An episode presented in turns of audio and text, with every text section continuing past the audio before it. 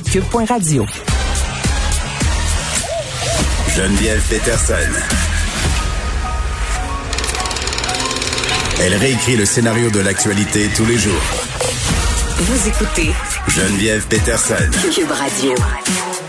On va parler de ce mini remaniement ministériel. Benoît Charette qui devient ministre responsable de la lutte contre le racisme. La députée Lucie Lecourt obtiendra elle aussi un poste ministériel. Elle devient déléguée à l'économie.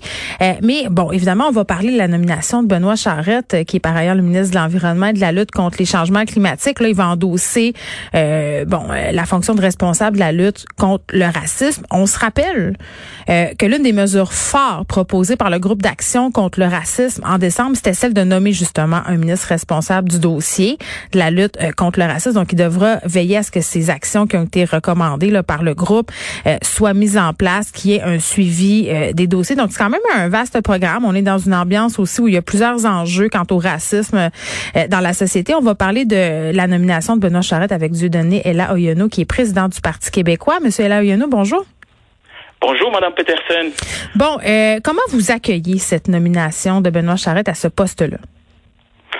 En fait, je, m'attendais euh, à une nomination, mais qui, aurait touché, disons, euh, l'un des membres du groupe d'action contre le racisme. Parce qu'ils étaient, je pense, sept de mémoire, donc les deux coprésidents, Madame euh, Giraud et Monsieur Carman. Euh, en même temps, je m'attendais aussi personnellement à ce que ça soit, parce que le portefeuille, comme vous le dites, c'est énorme, que ça soit quelqu'un qui a une seule responsabilité, exclusivement cette responsabilité-là. Ben Mais là, euh, moi, j'ai écouté la conférence de presse. L'engagement de Monsieur Charette semble sincère, mais c'est sûr qu'au bout du compte, ben, il va falloir mettre en place des gestes concrets pour lutter contre le racisme. Parce que comme vous le savez, là, depuis 2017, nous, on propose des mesures comme le CV anonyme, l'interdiction d'une première expérience. Donc, euh, oui, euh, personnellement, un peu de déception par rapport à la nomination parce que je m'attendais à ce que ça soit l'une des personnes du groupe, mais en même temps, c'est le, privilège du Premier ministre. Donc, euh, un engagement qui semble sincère, je le répète. Mm. Maintenant, il faut passer à l'action. Ben euh, bon, il y a plusieurs affaires là-dedans. Là. On va essayer de, de cerner cet enjeu-là euh, de façon euh, globale.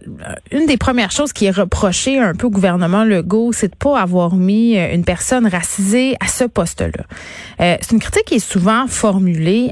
Est-ce que vous vous trouvez ça légitime comme critique? C'est-à-dire, est-ce que ça prend absolument une personne racisée pour lutter contre le racisme?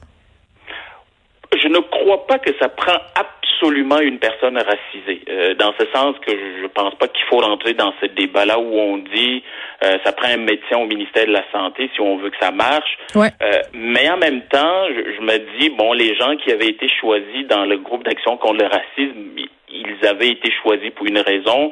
Euh, je pense par exemple à M. Lafrenière qui s'occupe maintenant des questions autochtones, donc mais qui connaît par exemple le milieu policier, parce que dans euh, cet enjeu-là, on parle aussi, en tout cas dans la lutte contre le racisme aussi, on parle de profilage racial.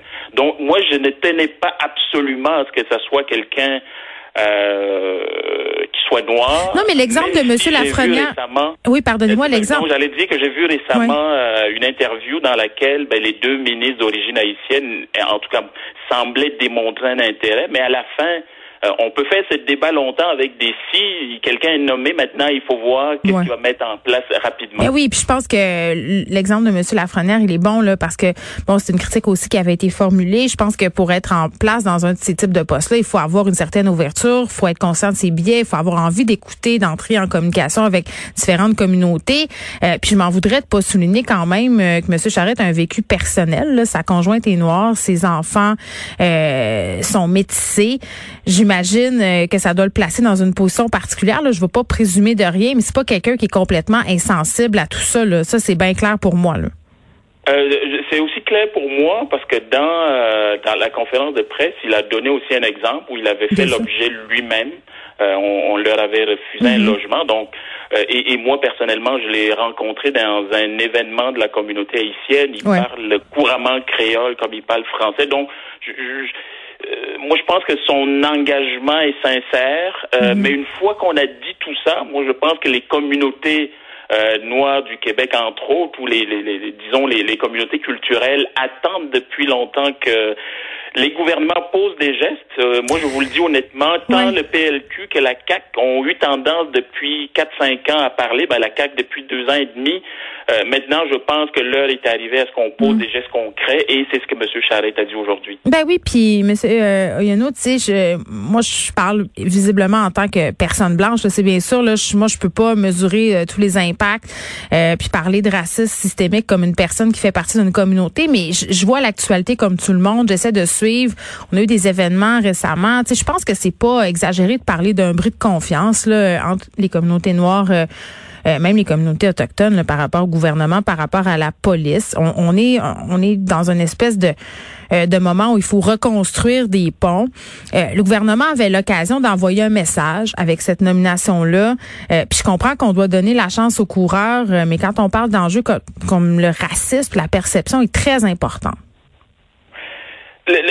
moi, j'ai parlé. Il y a des gens qui m'ont écrit ce matin euh, dans, dans la communauté, là, comme dans hmm. toute nouvelle. Il y a des gens qui, il y a des gens qui sont étonnés. Euh, il y a des gens qui auraient préféré que ce soit quelqu'un d'autre. Euh, moi, ce que je dis, c'est que avant même que le groupe d'action dépose son mémoire, on connaissait déjà des actions. J'ai évoqué certaines au début de l'entrevue. Je, je, pense que pour rétablir ce lien de confiance entre les Québécois d'adoption et leur gouvernement, parce que c'est notre gouvernement, c'est clair pour moi que toute la question de l'accessibilité à l'emploi, l'accessibilité au logement, la lutte au, profilage, donc ces enjeux-là sont réels. Il y a des mm. gens qui subissent du racisme et chaque jour qui passe, comme je l'ai dit euh, sur Twitter ce matin, c'est un jour de trop. Alors, la nomination, c'est passé, c'est maintenant dans le passé. Maintenant, il faut voir Qu'est-ce qui est mis en œuvre? Qu'est-ce qui est mis en œuvre rapidement? Hmm. Parce que je n'aimerais pas que dans un an, on nous dise, mais finalement, on n'a rien livré parce qu'on n'a pas eu assez de temps. Euh, ce matin, euh, j'ai entendu là, la conférence de presse, la représentativité dans la fonction publique sur les CA des organismes publics. Je pense qu'on peut mettre ça en place demain matin. on n'a pas besoin d'un an pour le faire, par exemple. Oui, parce qu'on a des gens qui sont là, puis on a des gens qui sont compétents. Parce que souvent, ça, l'excuse qu'on donne, là, on se dit, OK, ben, il y a la faisabilité, il faut avoir un candidat qui peut faire la job. Euh, les gens sont là, là. Et euh, ce que j'aimais aussi, euh, c'est que les, les, les, les, personnes qui étaient sur le groupe de travail, notamment Mme Giraud, M. Carman, sont mm. toujours ministres, donc sont autour de la table du Conseil des ministres. Euh, les, les, oppositions aussi, par exemple, dans le cas du Parti québécois, Mégane Perry-Melançon là, est disponible pour collaborer avec le gouvernement. Parce que l'autre chose aussi qu'il faut dire, c'est que pour moi, cet enjeu-là doit être non partisan. Donc, hmm. tous les partis politiques représentés, représentés à l'Assemblée nationale peuvent faire des propositions, sont prêts à collaborer avec le gouvernement. Oui, ben vous parliez, euh, vous évoquez ces deux coprésidents qui semblaient avoir un intérêt euh, pour ce poste-là. En même temps, euh, Christopher Skate va assister Monsieur Charette dans ses fonctions, donc il fait partie du groupe de concertation. Il y aura les conseils de quelqu'un qui était sur le groupe. Là. Il y aura quelqu'un.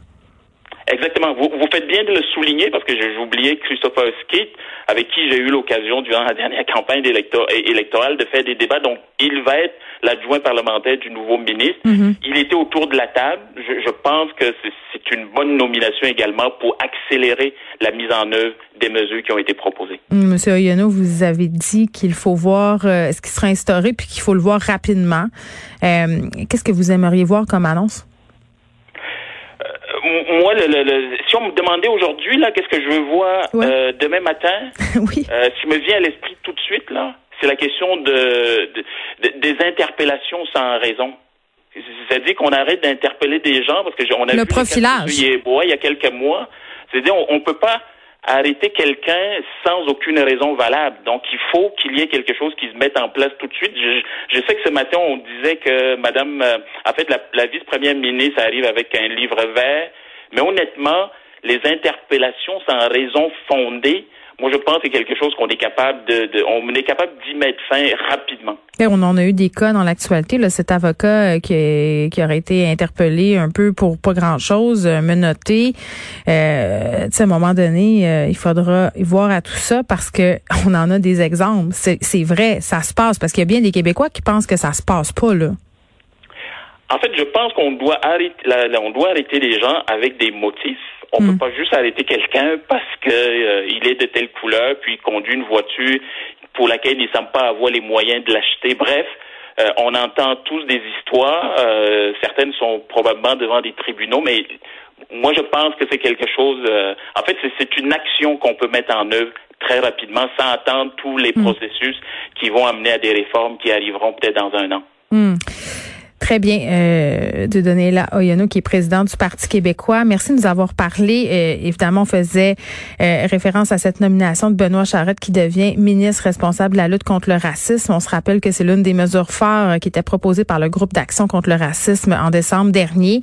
ministre qui va avoir la responsabilité de faire veiller en fait, de, de s'assurer que les recommandations, les actions recommandées soient mises en place rapidement, qu'il y ait un suivi des dossiers. Benoît Charette, qui est ministre de l'Environnement en même temps, c'est un vaste programme. Il y a des, il y a vraiment des ponts à rebâtir. Euh, bon, peut-être, euh, comme le soulignait M. Ella Yono, euh, ça aurait été souhaitable de voir des personnes qui faisaient partie du comité euh, prendre ce poste-là. Là. Deux personnes s'étaient montrées intéressées, mais en même temps, on a une personne qui va consigner le ministre qui va être avec lui tout au long du processus, Christopher Skeet. Et ce que je comprends, c'est qu'au point de presse, euh, M. Charette se montre très, très, euh, sensible à la question, partage sa vie avec une femme noire et des enfants euh, médecins. Donc, on va continuer évidemment euh, à suivre ce dossier-là pour vous voir les actions aussi qui sont entreprises parce qu'on veut des actions maintenant, surtout en ce qui concerne le profilage racial.